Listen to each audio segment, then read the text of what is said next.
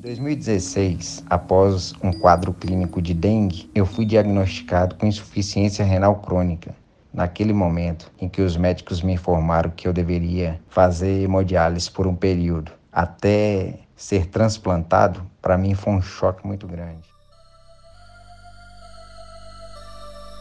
E hoje começamos o Corrida de Leito de uma forma diferente, com esse relato do Bailon Guerreiro Filho, um paciente de 36 anos, advogado e que, como milhares de brasileiros, necessita do tratamento de terapia substitutiva renal. No Brasil, a prevalência de doença renal crônica é de cerca de 50 para cada 100 mil habitantes, e de acordo com o último censo, existem cerca de 100 mil brasileiros em diálise, com uma taxa de mortalidade de 17% ao ano. Eu não sabia o que eu enfrentaria dali para frente até o transplante. E desse período já se vão cinco anos que eu faço hemodiálise e estou na fila aguardando um transplante de rim. Nesse cenário, não apenas a taxa de mortalidade que preocupa, mas também o grande impacto negativo na qualidade de vida e morbidade desses pacientes. O desafio maior que eu enfrento nesse tratamento de hemodiálise é quanto à questão alimentar. Nós que fazemos hemodiálise temos que seguir uma dieta rigorosa que é passada pela nutricionista. Muitas das vezes eu saí dessa dieta e isso ocasionou uma alteração nos meus exames. Certa feita, quando eu estava no início do meu tratamento, eu tive uma alteração na minha pressão arterial que me levou ao CTI a partir desse momento que eu passei a ter um cuidado maior com a minha alimentação, pois eu sabia os sérios riscos que eu poderia causar em minha saúde se eu não seguisse a orientação nutricional. Por isso, dando continuidade à temática do último podcast sobre urgências dialíticas, convidamos novamente o nefrologista Felipe Fagioli, que continuará a discussão sobre as diferentes terapias de substituição renal e suas aplicações, especialmente em contextos de doença renal crônica. Felipe, você poderia relembrar aos nossos ouvintes os tipos de diálise disponíveis e quais as vantagens ou desvantagens de cada uma dessas modalidades?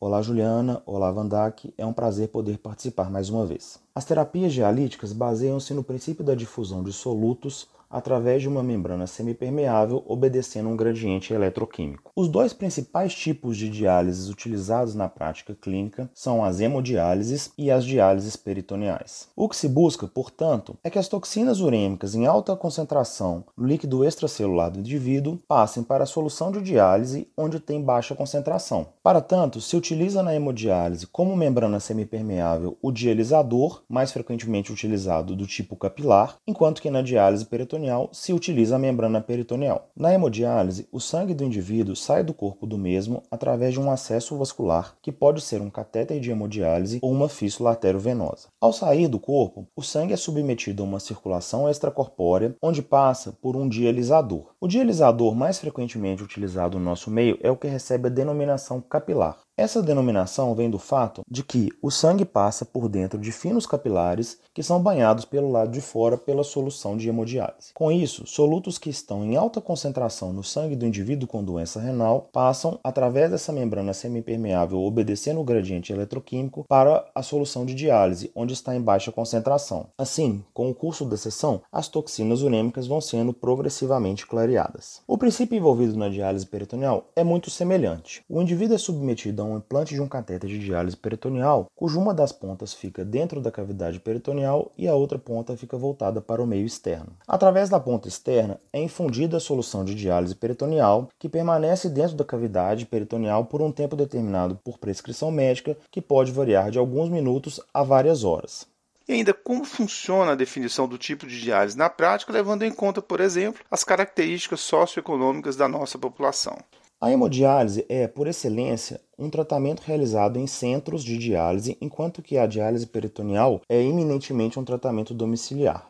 Por depender da sua presença na clínica para a realização do tratamento, o paciente hemodialítico deve obedecer o cronograma de tratamento pré-estabelecido. No caso de pacientes crônicos, pode-se tomar como padrão um tempo de tratamento semanal de 12 horas. Esse tratamento habitualmente é dividido em três sessões de quatro horas, entretanto, há pacientes que fazem mais sessões com menor tempo de duração cada. A necessidade de presença na clínica, ao mesmo tempo que representa uma limitação, pois restringe o horário do indivíduo ao tratamento, por outro, representa uma facilidade, dado que a equipe de saúde irá se responsabilizar completamente pela realização do tratamento. A diálise peritoneal, por sua vez, é um tratamento domiciliar por excelência. Após realização de minucioso treinamento, o paciente e ou seus cuidadores irão realizar o tratamento em casa sob supervisão da equipe de saúde. É importante salientar que, embora o tratamento seja realizado no domicílio, o paciente deverá estar vinculado a um centro de diálise, no qual contará com o suporte de toda a equipe multidisciplinar. Em geral, ao contrário da hemodiálise, o paciente em diálise peritoneal deverá realizar sessões de tratamento todos os dias. O número de trocas, ou seja, cada infusão e drenagem do líquido de diálise peritoneal, dependerá da prescrição do médico de acordo com critérios como superfície diária corporal, ingesta proteica e de líquidos, dentre outros. Embora o consumo de tempo, em geral, seja maior na diálise peritoneal do que na hemodiálise, como as trocas podem ser feitas através de um equipamento denominado cicladora, o indivíduo poderá realizar todo o seu tratamento enquanto dorme. Isso representa importante ganho de tempo e autonomia para o indivíduo. Além disso, a diálise peritoneal apresenta como vantagens a melhor manutenção da função renal e diurese residuais, uma menor incidência de fenômenos tromboembólicos e eventos cardíacos coronarianos desfavoráveis. A principal limitação para a realização de diálise peritoneal é a necessidade de uma estrutura sociofamiliar adequada que possibilite o tratamento ser realizado em casa. Do ponto de vista de desempenho clínico, diálise peritoneal e hemodiálise são semelhantes. Entretanto, ao contrário do que muitas vezes somos levados a fazer, não devemos comparar um tratamento com o outro tentando definir qual é melhor e qual é pior. As duas modalidades devem ser vistas como complementares e muitas vezes os indivíduos deverão intercambiar uma modalidade pela outra na dependência de eventos clínicos.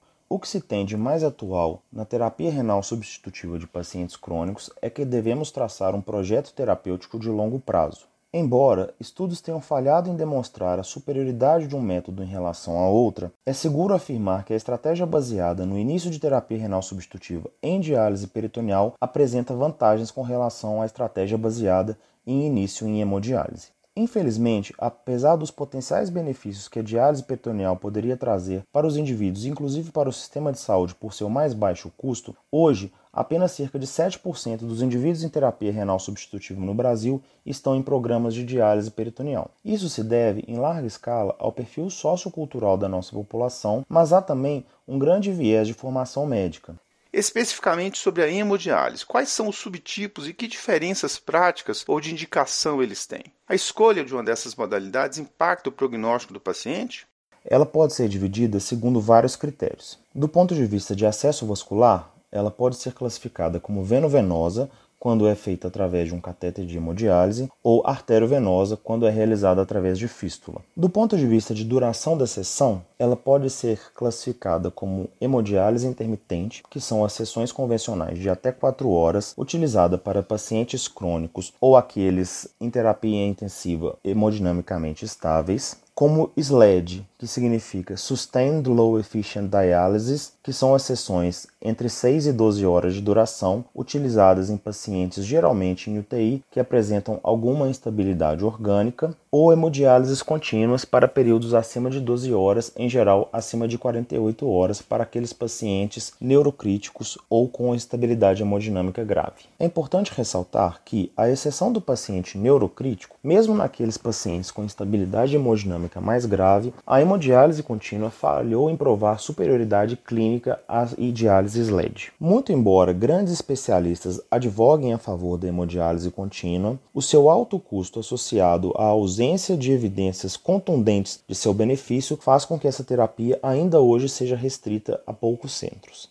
Nos pacientes crônicos, podemos dividir as sessões de hemodiálise ainda conforme seu regime de tratamento. Consideramos o regime padrão ou convencional aquele em que o paciente se submete a três sessões semanais de até quatro horas de duração. Alguns pacientes, por dificuldade de atingir o controle volêmico ou mesmo de manutenção do equilíbrio de cálcio e fósforo, podem se beneficiar de diálises mais frequentes. Isso pode envolver regimes de 4, 5 ou até mesmo 6 sessões semanais. Muito embora as sessões de diálise mais frequentes tenham mostrado benefício do ponto de vista de internações, hipertrofia de ventrículo esquerdo e melhor controle do metabolismo cálcio e fósforo, o seu alto custo e a baixa disponibilidade de serviço faz com que isso não seja uma realidade em nosso meio. Para encerrar, você poderia nos falar brevemente sobre as indicações de transplante renal nos dias atuais? Devemos considerar que todo paciente renal crônico dialítico ou pré-dialítico que deseje e não tenha contraindicações clínicas deve ser considerado candidato ao transplante renal. Pela legislação brasileira, para que o paciente possa estar inscrito e ativo na fila de transplante e, consequentemente, receber um rim de doador cadáver, ele deve necessariamente estar em tratamento dialítico. Entretanto, pacientes renais crônicos com ritmo de filtração glomerular abaixo de 20 e que tenham potencial doador vivo relacionados podem ser considerados para transplante pré-emptivo, ou seja, que acontece antes do início do tratamento dialítico. Dentre as principais contraindicações, podemos incluir pacientes com doenças clínicas graves, seja por não apresentarem condições cirúrgicas ou seja por apresentarem expectativa de vida reduzida, pacientes desnutridos graves ou obesos extremos, pacientes com histórico de abuso de álcool ou drogas ou sem estrutura familiar adequada e pacientes que não possam ser submetidos à terapia imunossupressora, seja por doença infecciosa fora de controle, seja por histórico de neoplasia recente. Embora a grande maioria dos centros transplantados contadores do nosso país tenham restrições quanto a limite de idade, não há dados de literatura que respaldem essas restrições.